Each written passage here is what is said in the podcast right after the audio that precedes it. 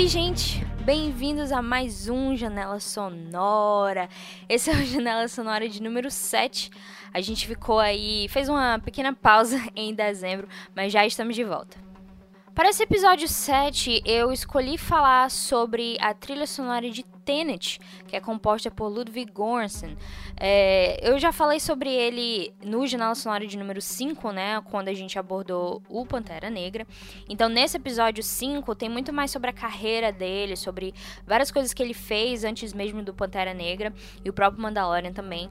Mas aqui a gente vai focar é, somente em Tenet mesmo. Então, se vocês ainda não viram o Janela Sonora 5 e quiser saber um pouco mais sobre o Ludwig, vai lá e depois volta aqui. Eu escolhi falar sobre essa trilha porque, assim, desde que eu tive a chance de assistir o filme, eu achei que seria realmente um assunto muito rico e quanto mais eu descobri sobre, eu vi que de fato é, tem muito conteúdo.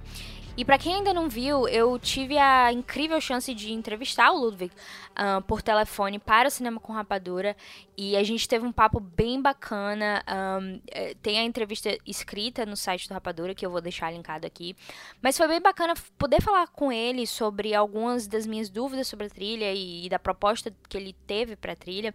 Eu, assim, poderia falar com ele por horas e horas, tem muita coisa ainda que eu queria ter perguntado, mas ainda assim foi um papo bem bacana. Eu acho que é, eu tive a chance de ter um insight sobre alguns temas e um pouco do processo que ele teve aqui nesse filme. Tenet é o novo filme do Christopher Nolan, né? E quem conhece o trabalho do cineasta sabe que a parceria dele é com o Hans Zimmer. Eles trabalharam juntos desde o Begins. Assim, a única vez que ele não usou o Hans Zimmer foi no intervalo justamente entre o Begins e o The Dark Knight, porque o, o grande truque foi com o outro compositor que ele trabalha, o David Julian. Todos os outros filmes a partir da Dark Knight foi todos com Hans Zimmer e foi assim um pouco surpreendente em, em primeiro momento que o Hans não estaria fazendo a trilha de Tenet, mas faz sentido porque não só o Hans estava bem ocupado com, com vários filmes de 2020, acho que ele tinha cinco filmes trabalhando, é, ele estava trabalhando em cinco filmes só em 2020, mas não só isso, ele estava fazendo Duna, né? Então ele queria se dedicar bastante a Duna.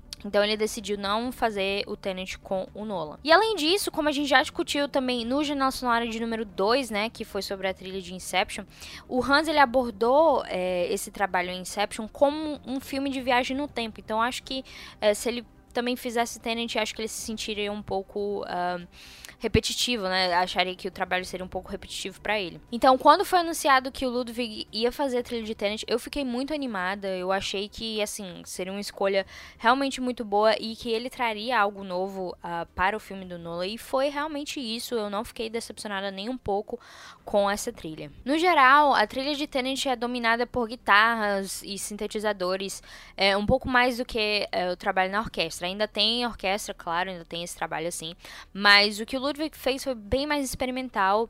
É, o Nolan, em uma entrevista, falou que, que o Ludwig fazia certas, certos temas, certas passagens de, de músicas em que ele poderia totalmente desmembrar, por assim dizer, a música entre os elementos. Então, por exemplo, ele junta, sei lá, cinco elementos na mesma música e ele tem a possibilidade de dividir todos os elementos e tirar um ou outro caso o Nolan achasse melhor tirar. Então, tanto poderia ser esses cinco elementos, como só quatro, então três, ou muda uma só coisa. Ou... Então, a trilha teve muito essa característica de, de se adaptar ao que assim eles achariam melhor junto ao filme e não uma coisa fixa e imutável, sabe? Então eu achei isso bem bacana. Como já é de costume também em todos os filmes do Nolan, eles começaram a falar sobre a trilha bem cedo, né? Ao contrário do que acontece assim com a maioria dos blockbusters, o compositor num filme do Nolan, ele já começa a trabalhar a partir ali do roteiro antes mesmo de começarem as gravações. Então não foi diferente aqui com Tenet. Nolan diz que acha, que o Ludwig trabalhou assim por cerca de um ano na trilha de Tenet. É, ele fez é, peças antes de começarem a gravar e aí já mandava pro Nolan, já eles já tinham conversa, então isso foi um processo bem longo em que deu essa possibilidade de realmente adaptar a trilha ao que fosse necessário. Então, assim, cara, o Ludwig trabalhou por um ano na trilha de Tenet. E, sinceramente, eu, eu acho que ele merece novamente a indicação ao Oscar aqui. Talvez não a vitória, é, dependendo de quem for competir, mas a indicação com certeza ele merece aqui ao Oscar, porque é um trabalho fascinante e, assim, experimental também. É bem é bem audacioso, eu diria. As pessoas estão bastante acostumadas com, com algo orquestral, necessariamente ou exclusivamente. E assim, claro que ah, já se abriu bastante a indústria para trabalhos com sintetizadores e tudo mais, mas eu acho que a trilha de Tenet, ela ela causa também essa, esse sentimento de que algo muito alto e muito exagerado está acontecendo, sabe? Eu já vi várias pessoas falando sobre isso. Mas quando você escuta e quando você percebe detalhes dela, cara, ela vai ficando cada vez mais rica. Eu já tinha gostado da trilha quando eu tava assistindo ao filme, mas com o tempo e com mais estudo e com, ouvindo direto direto, eu só, assim, acho que o trabalho dele é excelente. Então, assim, vamos adentrar nos temas, vamos direto pro papo aqui. Só deixar aqui o aviso de spoilers, tá? Porque eu quero adentrar em alguns detalhes da trama para falar um pouco melhor sobre os temas. Então, se você não assistiu Tenet ainda e tem vontade de assistir, né, eu recomendo que você faça isso antes de ouvir o resto do programa.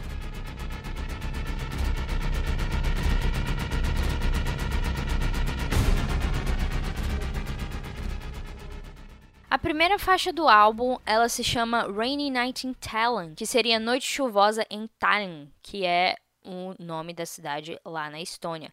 Eu não sei porque eu mudei o Tallinn para Tallinn, mas é só para dar uma ideia. É, é, engraçado porque essa faixa, ela, ela tem a música do prólogo, né? A primeira coisa que a gente escuta no filme é essa faixa, e eu acho engraçado porque no filme o que está acontecendo, a, a, todo o cerco ali, a ópera, está acontecendo em Kiev, né, na Ucrânia. Só que ele colocou o nome da faixa do filme como se ele estivesse em Tallinn, que foi literalmente onde eles filmaram, né? Então eu fico me perguntando se ele deu o nome dessa faixa porque, sei lá, ele estava lá no dia e foi uma noite chuvosa enquanto eles gravavam. Eu, eu só posso imaginar. Eu, eu queria muito saber, na verdade, mas tudo bem, fica só na imaginação. Essa é uma faixa de cerca de 8 minutos e ela contei toda essa parte do prólogo e um pouquinho depois, assim. E, e ela já contém bastante dos temas que a gente vai ouvir ao longo do filme. O primeiro pedaço de música que a gente ouve é o que eu considero como, como se fosse o main title, né? O tema principal de Tenet. E esse tema foi um dos primeiros a ser criados porque a gente ouviu ele logo lá no primeiro teaser que foi lançado, que na verdade foi aquele exibido só nos cinemas. Pois é, esse tema ele foi o do teaser, então ele estava pronto já há um tempo, então provavelmente foi um dos primeiros que o Ludwig fez. Então esse é o que eu classifico como main title de Tenet.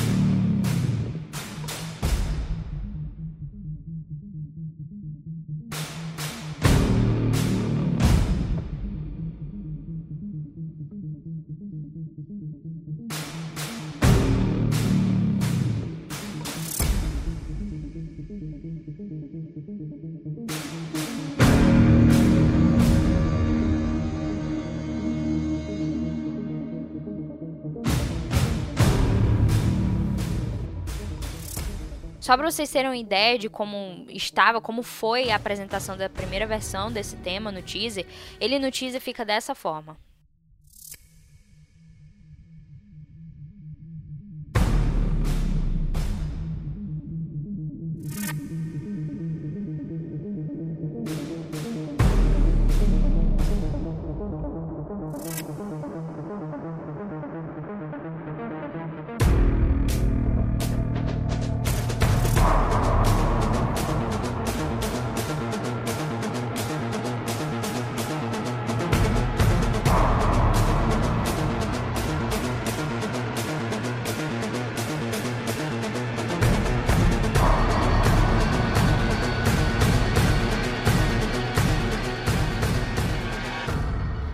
Basicamente a mesma coisa, né? E essa ideia, esse ritmo que, que esse tema tem, me deixou extremamente animada. Eu lembro que eu fui assistir, eu não lembro qual foi o filme agora.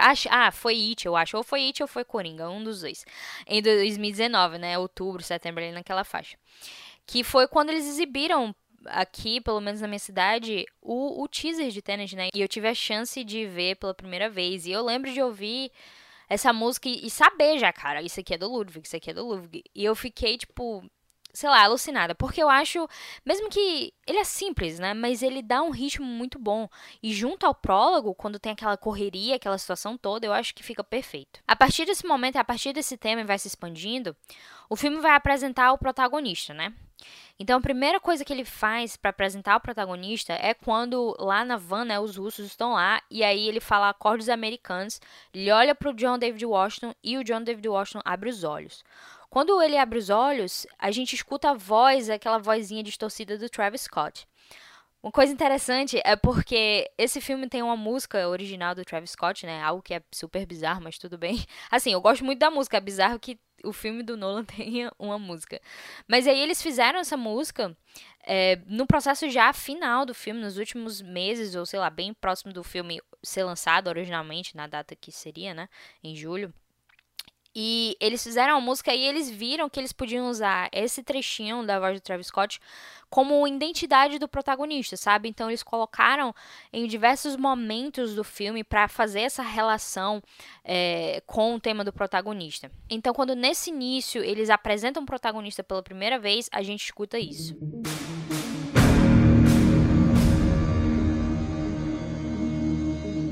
Tanto Nolan quanto Ludwig é, classificam essa música do Travis Scott, né, o The Plan, como a última peça do quebra-cabeça. Então, assim, eu, eu não sei até que ponto o Nolan achou realmente legal ou gostou disso. Ele obviamente deve ter gostado da música, porque senão ele não permitiria que estivesse no filme.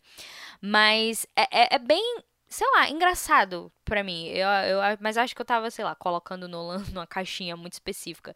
Mas eu acho muito interessante que eles tenham usado essa voz do Travis Scott como, tipo, identidade do protagonista, colocando ali para meio que representar ele ao longo do filme, junto ao tema dele, né? Então acho isso bem bacana.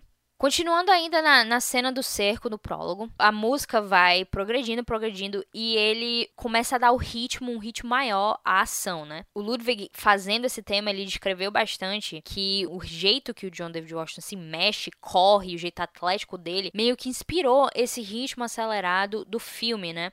Então ele viu as gravações e viu um pouco de como o John David Washington se mexe e tal. E aí ele teve essa inspiração de, de desse ritmo que a gente escuta ao longo da trilha. Então tem um momento que o protagonista ele se prepara para entrar no auditório, né? Tá todo mundo lá junto, eles estão tipo o pessoal do SWAT e esses intrusos, né, que eles meio que entram ali junto a todo mundo. Eles ficam esperando, né, para entrar justamente dentro do auditório. E aí a faixa dá uma pausa, né?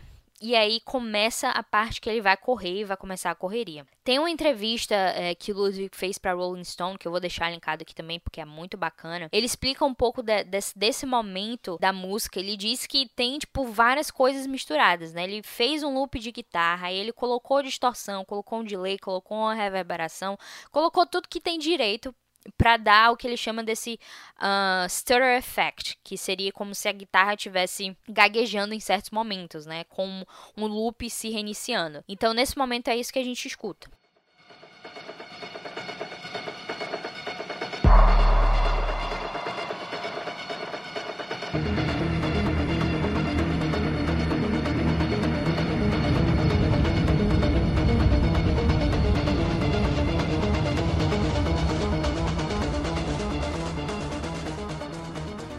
Nessa preparação, é isso tudo que eu tô dizendo, né, da, do, do stir effect, desse efeito de gaguejando. E aí, ele vai correr. Quando ele corre, a gente tem esse ritmo que combina perfeitamente com a ação.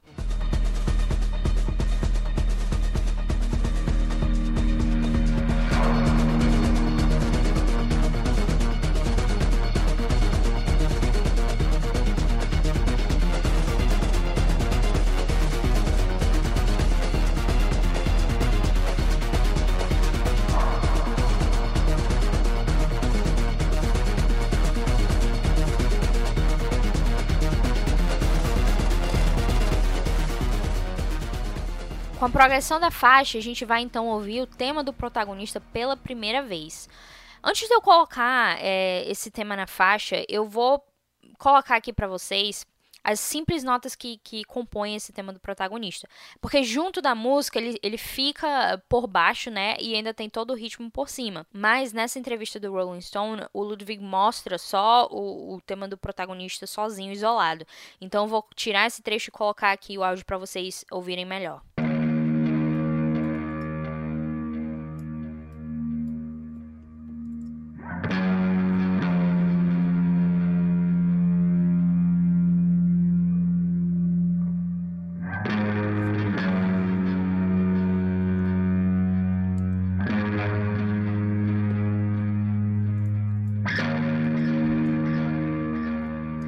Então, dentro da faixa no filme, a gente escuta o tema do protagonista, junta tudo isso aqui.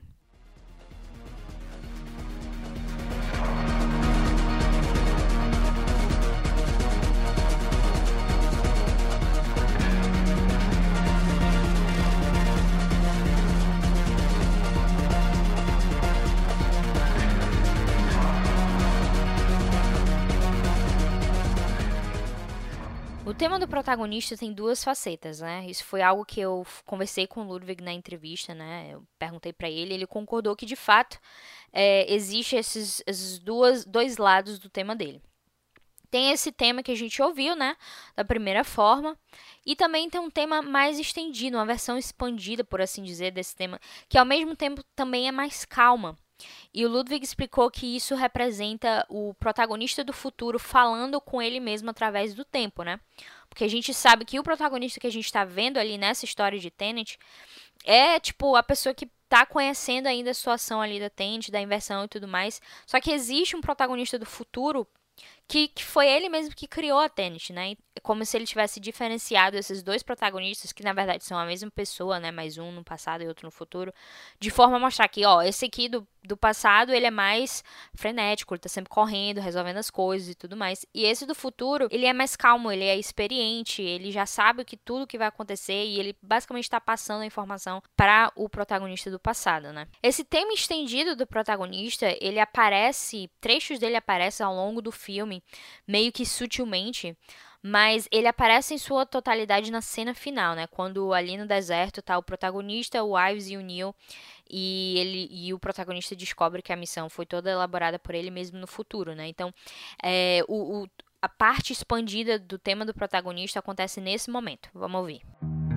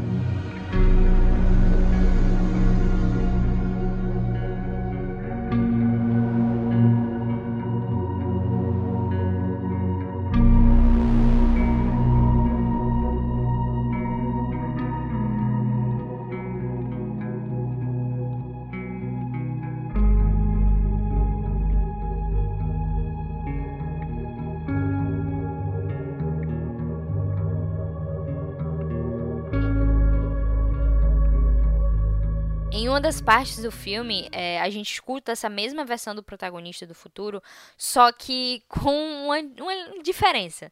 É, na faixa The Algorithm, o Ludwig ele escreveu a melodia, essa melodia, essas, essas notas do protagonista que a gente conheceu já, é, ao contrário.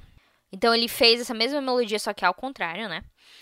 Escreveu e tal, colocou pro pessoal gravar normal, a orquestra os instrumentistas gravarem normal, de forma normal, ou seja, vendo aquela, né, escritura invertida, mas gravando normal.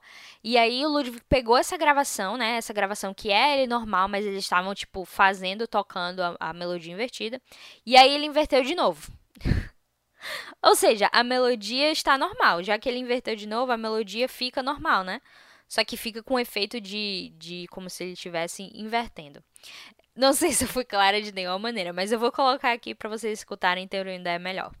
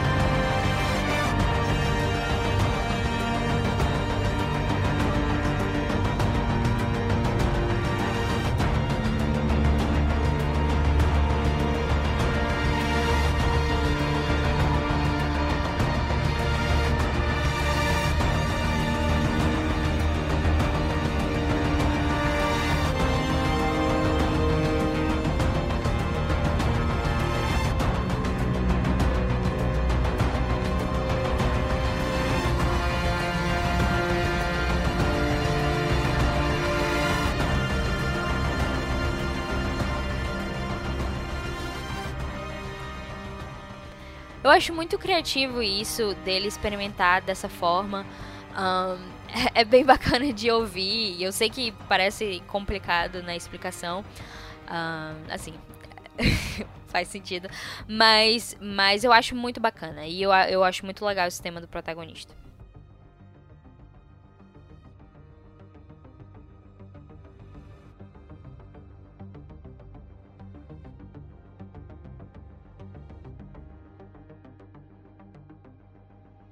Ok, vamos passar aqui pelo tema do protagonista. Vamos pro tema que eu considero mais intrigante dessa trilha, né? Que é o Meeting Neil. Essa faixa a gente escuta pela primeira vez quando o Neil, né, o personagem do Robert Pattinson, ele aparece em cena. Ela é tocada bem alta nesse momento. Eu lembro quando eu tava assistindo, ela começou. O Neil chega, né? Chega, se senta do lado do protagonista, fala, se apresenta e essa música tá tipo tocando extremamente alta. E eu lembro de ficar confusa no cinema, meio que pensando, meu Deus, o que foi? O que foi? Por que, que você tá com isso super alto? E, e um, em uma outra entrevista que o Ludwig fez pro, pro podcast Soundtracking, ele explicou que ele tá usando esse tema nesse momento para trazer a atenção do público para o fato de que existe algo, algo a mais no Neil, né? Então, meio que tá chamando a nossa atenção. Tipo, o Neil se apresenta e ele fica com, com a trilha, dizendo: Olha só, o Neil, o Neil, ele é importante. E, e, eu acho eu acho bacana, assim, de primeiro momento eu fiquei meio incomodada, mas com o tempo esse tema só foi enriquecendo cada vez mais para mim. Então, ok, o Neil aparece, é, o protagonista obviamente não conhece ele, né, mas o Neil parece conhecer o protagonista e a gente descobre eventualmente que de fato ele conhece. Então o tema acaba sendo usado também pro Neil e para essa amizade que existe entre os dois, né? Existe essa relação que a gente não sabe que existe, mas a gente vai vendo cada vez mais que eles têm uma, uma boa química. Então esse tema é, do Neil serve tanto para ele quanto para essa ideia de amizade entre os dois. Porém, o tema não nasceu assim. Na verdade, o Ludwig explicou que esse foi o primeiro tema que ele criou para o filme e ele não pensava em ser para o Neil. Foi apenas quando ele falou com o Nolan, conversou com o Nolan, mostrou para ele que o Nolan disse: "Ei, cara, isso pode ser o tema do Neil". E aí o Ludwig ficou: "Ué, por quê?"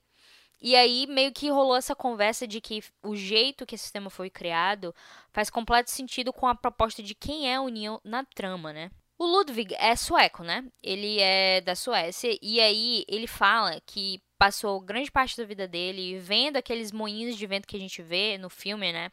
Na Dinamarca. Então, tipo, pertinho ali, não sei a distância entre Suécia e Dinamarca. Mas ele conta que, que passou a infância dele vendo esses moinhos de vento e, e ele sempre achou muito interessante. Ele combinou essa, esse, esse, movimento dos moinhos de vento com os botões de volume em caixas de som, sabe? Ele fala bastante sobre isso, de que quando a gente tinha aquelas caixas de som enormes que tinha aqueles botões de volume, sabe? Que você podia baixar e aumentar, aumentar, tipo, sendo um próprio DJ fazendo, aumentando a música. Pois é. Ele combinou essa ideia desses moinhos de vento como com os botões de volume para criar essa ideia de aumentar e diminuir, aumentar e diminuir, ou então, né, de subir e descer, subir e descer. E essa foi a primeira parte da inspiração para o tema do Neil. E ele pegou isso e juntou com uma inspiração que foi dada pela música Blackened do Metallica.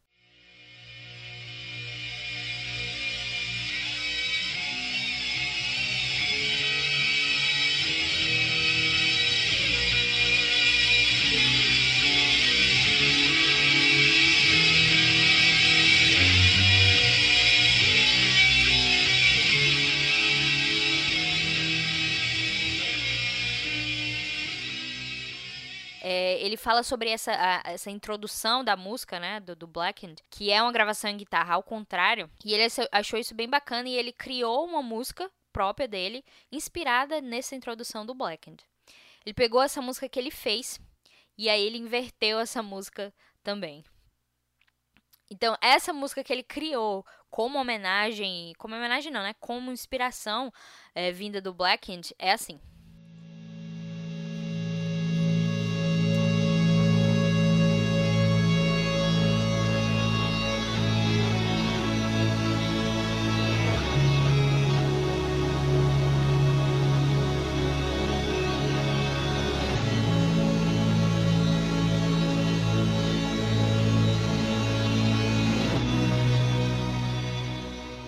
Esse trechinho também foi tirado do vídeo da Rolling Stone, que ele explicou um pouquinho melhor sobre a faixa do Mini Neil.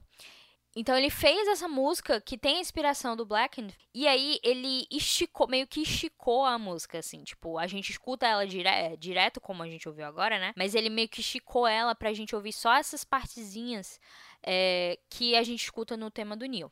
Então, só para vocês terem essa comparação, é assim que a gente escuta no tema do Neil.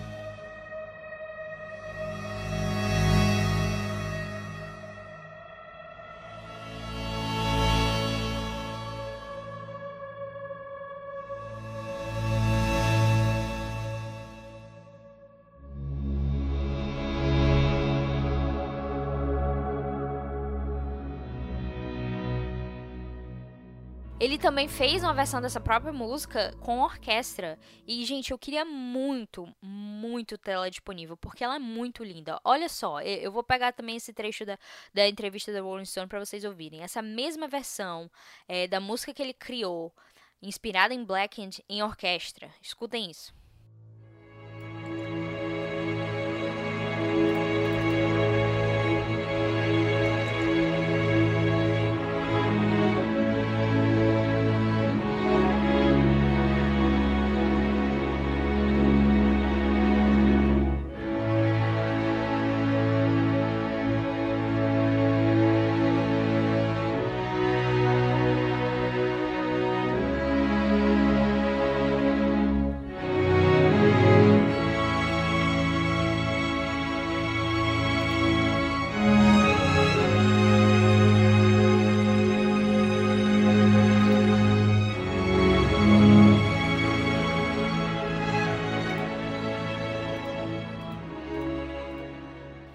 E aí, ele fez também o próprio meeting em orquestra e, e é dessa forma.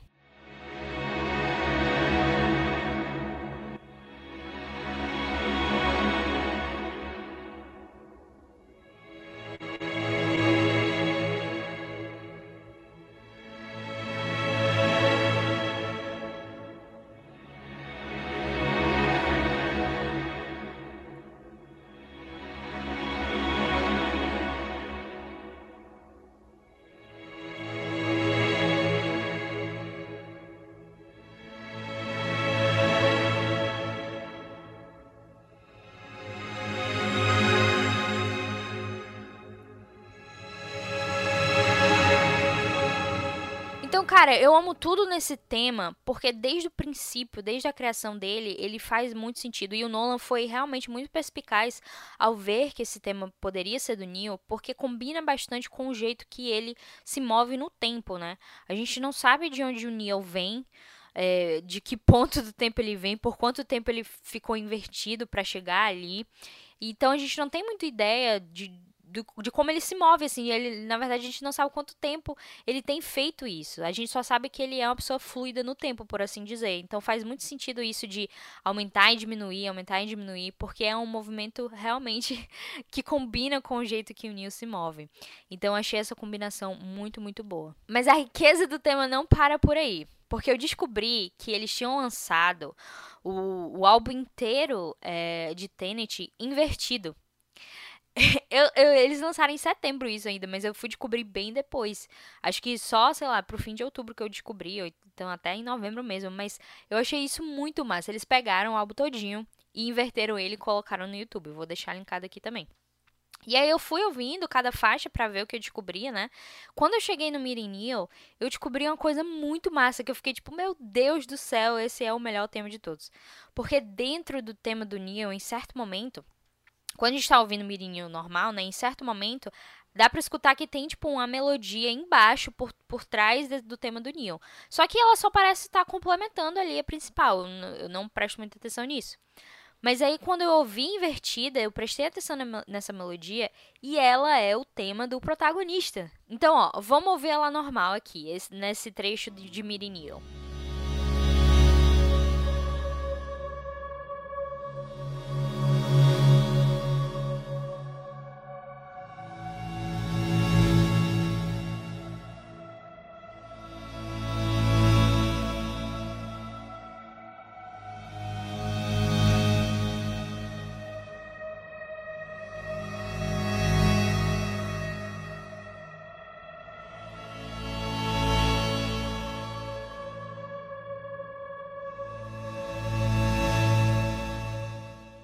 Agora, olha só ela invertida, olha só como a gente escuta o tema do protagonista.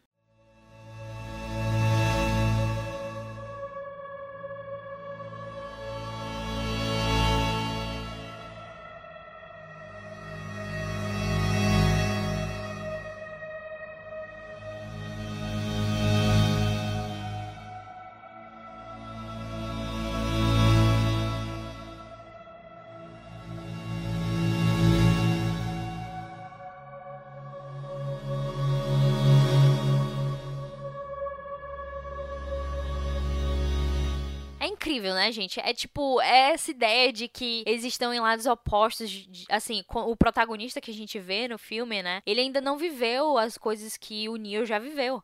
O Neil já conheceu o protagonista, já viveu muitas coisas com ele, então é como se eles estivessem em lados opostos aqui. Por isso que a gente escuta quando a gente tá escutando o tema do Neil normal, a gente escuta o tema do protagonista invertido. Quando a gente escuta o tema do Mirinho invertido, a gente escuta o tema do protagonista normal. Então é show demais. E não para por aí, gente, porque a segunda metade do Mirinho, ela me intriga demais, demais, demais.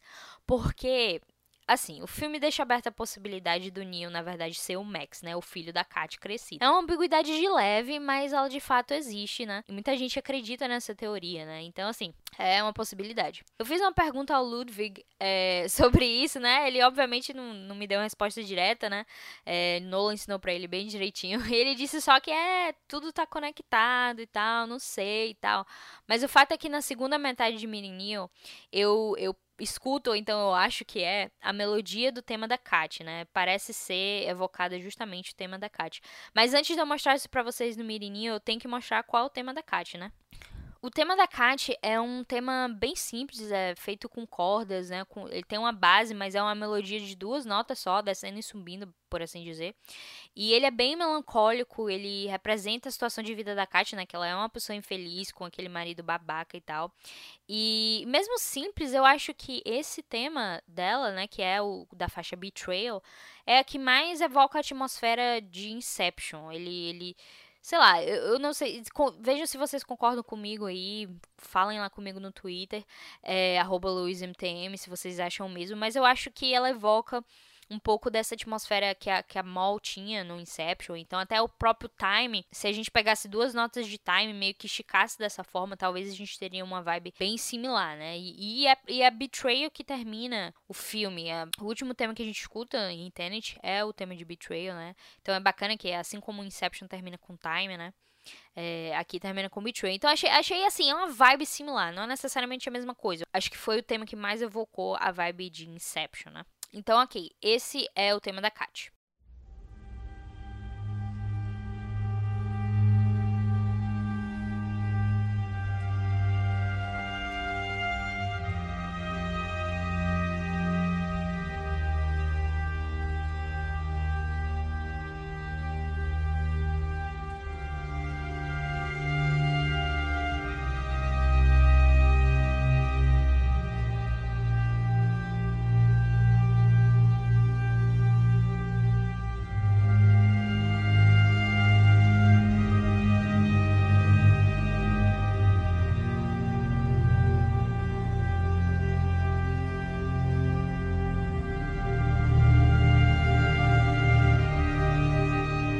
Beleza, agora que vocês ouviram, vamos direto para a segunda metade do tema de Mirinil para ver se vocês escutam essa sugestão do tema da Kat dentro do Mirinil.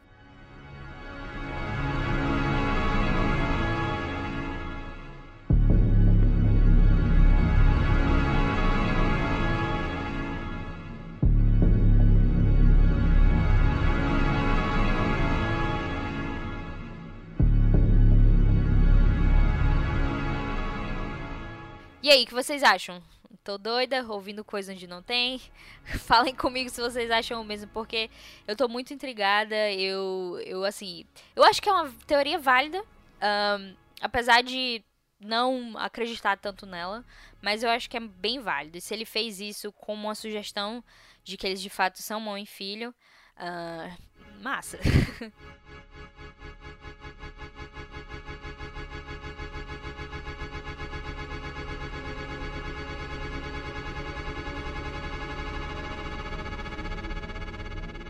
Já que a gente falou dos supostos mãe e filho, vamos falar agora do pai.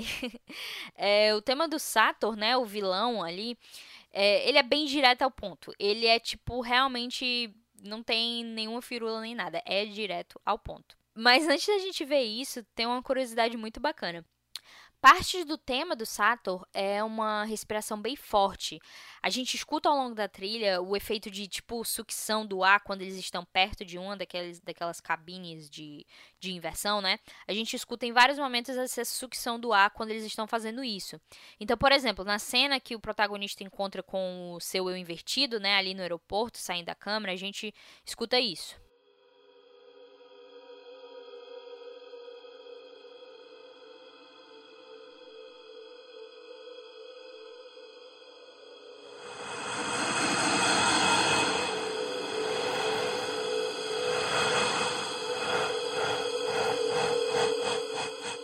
Tema do Sator, ele tem o mesmo efeito, só que é mais forte.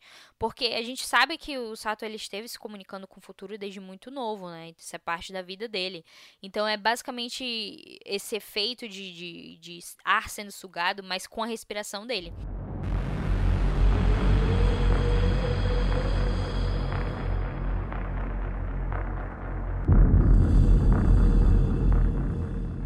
Então, o tema dele é uma junção dessa respiração com uma nota descendente bem forte aqui. E essa respiração que a gente escuta é do próprio Nolan. É o Nolan ali respirando. O Ludwig ele chamou ele para fazer isso, pediu para ele respirar o mais forte possível e usou isso como parte do tema do vilão. Que é assim, eu acho bem metalinguístico, uma coisa bem, né, falando com o público e tal, porque a gente sabe que o Nolan tem a tradição de, de ter esposas mortas, né, nos filmes, como as pessoas gostam de tanto de falar. E e, é como se o vilão meio que fizesse essa relação com o Nolan de querer matar a mulher e coisas do tipo. Assim, bem por alto. Mas, mas pois é, essa respiração que a gente escuta no tema do Sato é do próprio Nolan. Vamos ouvir o tema dele.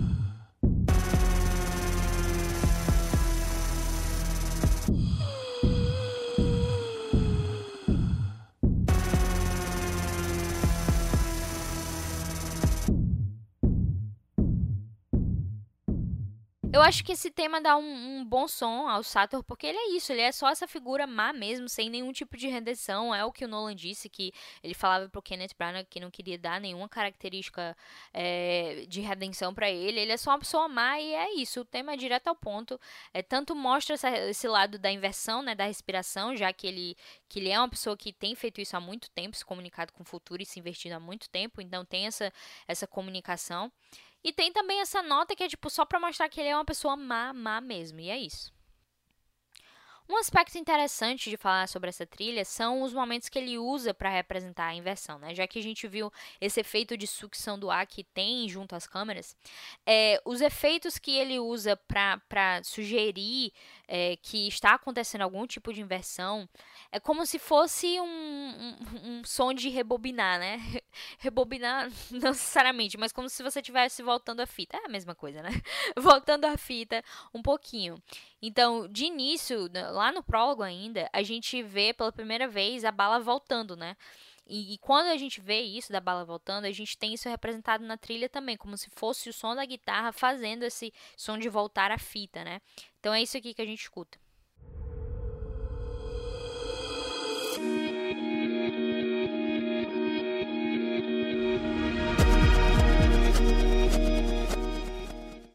Isso continua ao longo do filme, né? Quando o protagonista descobre que, que o Neil faz parte ali da Tenet, ele decide se inverter para resgatar a Kat, né? Pra, salvar ela e tal. E nesse momento é quando a gente escuta em maior, é, mais expandido esse próprio efeito da inversão.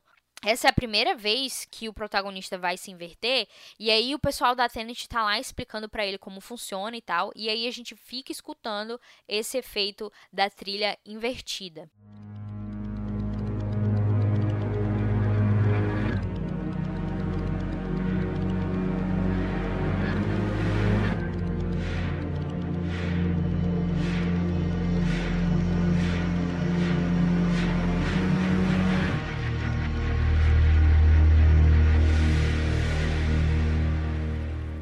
quando ele sai e vai dirigir, a gente escuta isso.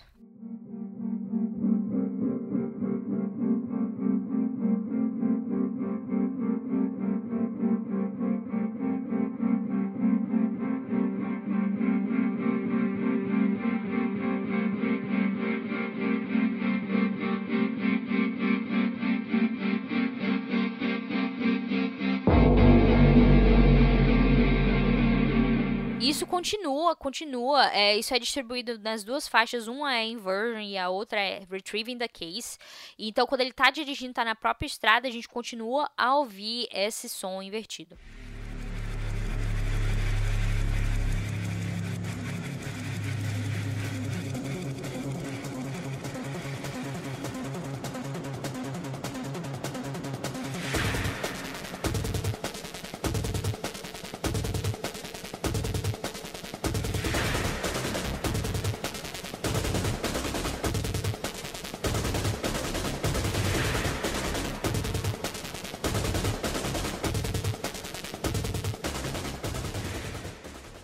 Acho que esse tipo, esse detalhe na trilha faz é meio que calibra o nosso cérebro para a gente seguir o que está acontecendo em tela, mesmo que a gente não esteja prestando atenção nisso. Porque assim, gente, se a gente escuta esse tipo de efeito de algo voltando, sendo rebobinado, voltando a fita, a gente automaticamente entende que algo está indo para trás, né? É assim, a lógica do nosso cérebro é entender, ah, esse efeito aqui representa que algo está voltando. Quando ele faz isso na trilha, em quando alguém está invertido, ou se invertendo, ou tem alguma coisa sendo invertida, ele meio que ajuda a gente a entender o que está acontecendo em tela. E eu adoro quando a trilha faz isso. Eu acho que a trilha realmente tem o trabalho de ajudar a narrativa, e essa trilha faz totalmente isso.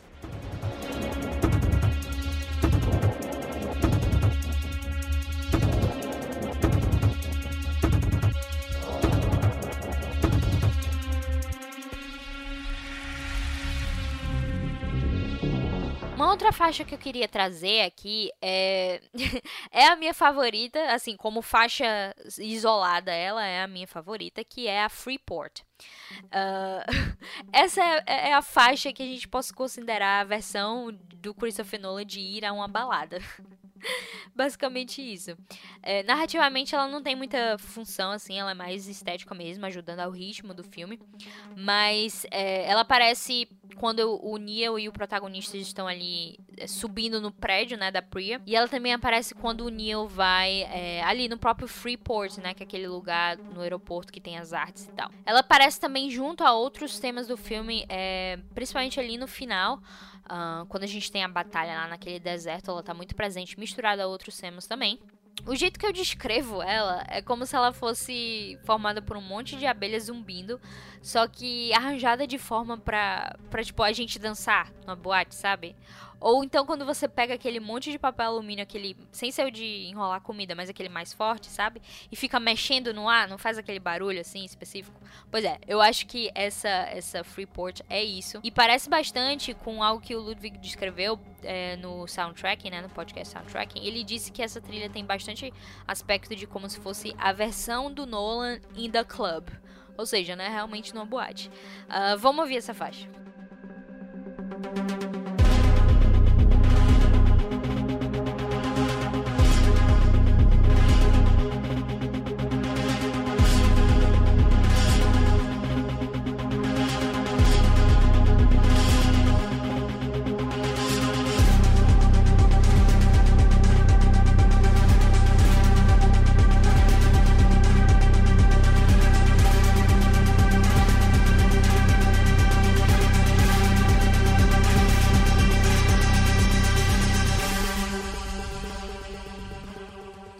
Já chegando aqui aos nossos finalmente, é, vamos falar um pouquinho sobre a The Plan do Travis Scott, né? Essa música, ela é formada por uma faixa da própria trilha, né? O Ludwig, quando ele decidiu fazer essa música junto ao Travis Scott, ele já tinha finalizado a trilha e aí ele chamou o Travis Scott para fazer uma música e ele forneceu, né, uma faixa.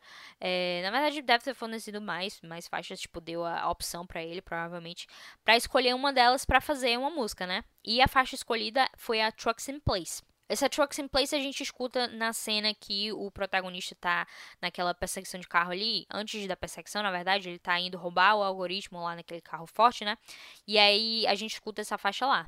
Então vamos, vamos ouvir as semelhanças aqui da, da faixa com a música. Essa aqui é Trucks in Place.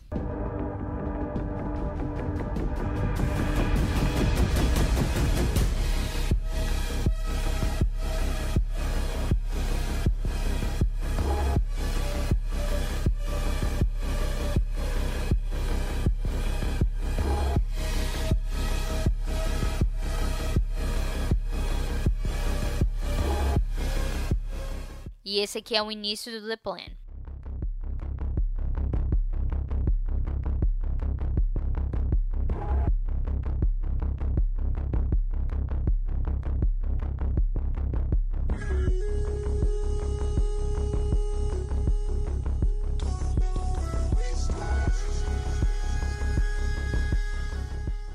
A Trucks in Place continua.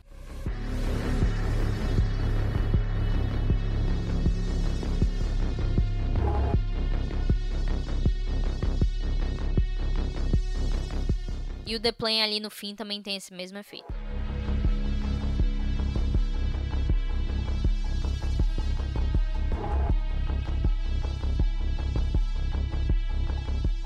No fim do The Plan tem até uma sugestãozinha do tema do Neil.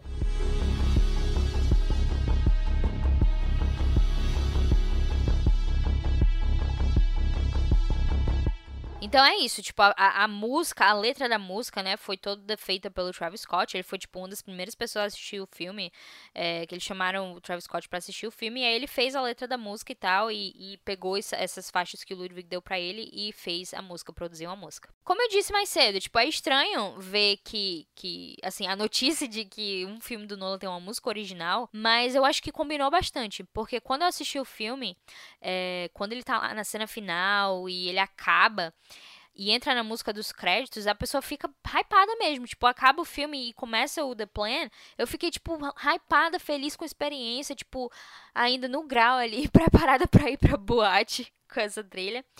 E, e apesar de muita gente ter achado que o Robert Pattinson roubou a cena no filme ali, eu acho que esse filme é do protagonista, do John David Washington, e eu acho que essa música, ela foi feita, na verdade, como se fosse os olhos dele na trama, então faz todo sentido a combinação dessa música com a jornada do protagonista.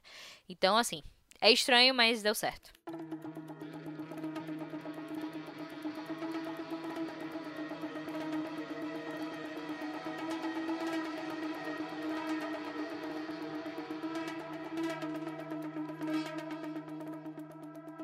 Então é isso, gente. É, esses são os temas principais aí, os aspectos principais da trilha de Tenet. É, eu, eu considero esse ser um álbum muito bom de ouvir. Ele, eu gosto realmente de ouvir é, ele assim por ouvir mesmo. Eu tinha falado no Twitter que tipo a trilha de Tenet ela se assemelha em termos narrativos bastante com a de Dunkirk, porque a trilha de Dunkirk ela funciona demais com a trama, né? Ela dá o ritmo que a gente precisa, ela dá aquele suspense, aquela agonia da guerra. Ela funciona muito bem. Assim como o Tenet também dá esse ritmo, essa, essa calibração no nosso cérebro para poder seguir Tenet e tal. A diferença, no entanto, é que a de Dunkirk eu não acho que a gente consegue ouvir fora do filme. Eu acho que ela é muito, assim, agoniante mesmo para você ouvir fora do filme como algo, sei lá, pra ouvir trabalhando e coisas do tipo. Eu, né, pessoalmente acho isso. Mas eu acho que a de Tenet, pelo contrário, ela, tipo, ela é algo mais pop, né? Como se fosse realmente uma música popular, de, de para você dançar ou então tipo, ficar na vibe mesmo. Eu escuto bastante, tô escutando bastante para trabalhar ou coisas do tipo. Até para correr deve ser massa. Eu não saberia porque eu não corro, mas deve ser bem bacana. E eu amei, amei. Eu espero que de fato ele seja indicado ao Oscar por isso. É, eu não sei, né, como a academia vai votar nesse sistema, porque a academia continua sendo ainda muito tradicional, preferindo bastante coisas de orquestra.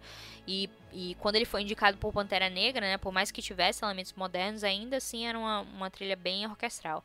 Aqui é um pouquinho diminuído e, eu não sei como a academia vai lidar com isso, mas eu espero que de fato ele consiga sua segunda indicação. Já tem a vitória, né, com Pantera Negra, mas eu quero essa segunda indicação para ele. Não se esqueçam de ler a minha entrevista com ele, que vai estar linkado aqui. É um papo, foi um papo bem bacana e eu, e eu tô muito feliz de ter feito isso.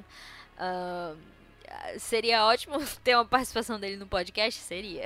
Quem sabe um dia, né? E veja um vídeo completo também lá da Rolling Stone que eu citei aqui, vou deixar linkado, é, porque ele esmiuça bastante. É, da, da, da Rainy Nights in Talent e também do Menininho e fala um pouquinho sobre o processo dele. Então é bacana, principalmente para quem tem uma, uma afinidade maior com esse processo musical, é, de produção musical, né? Vocês podem falar comigo lá no Twitter. Eu tô no Twitter e no Instagram como arroba MTM, é, mas para falar comigo, vão lá no Twitter, mandem comentários, digam o que vocês acharam, se vocês tiverem alguma dúvida, se vocês têm algo a adicionar, é, falem comigo lá. Sigam também as redes sociais do Só Mais Uma Coisa, o site Smook, é tanto assim no Instagram quanto no Twitter. E aproveitem para escutar os outros podcasts também é, do Só Mais Uma Coisa.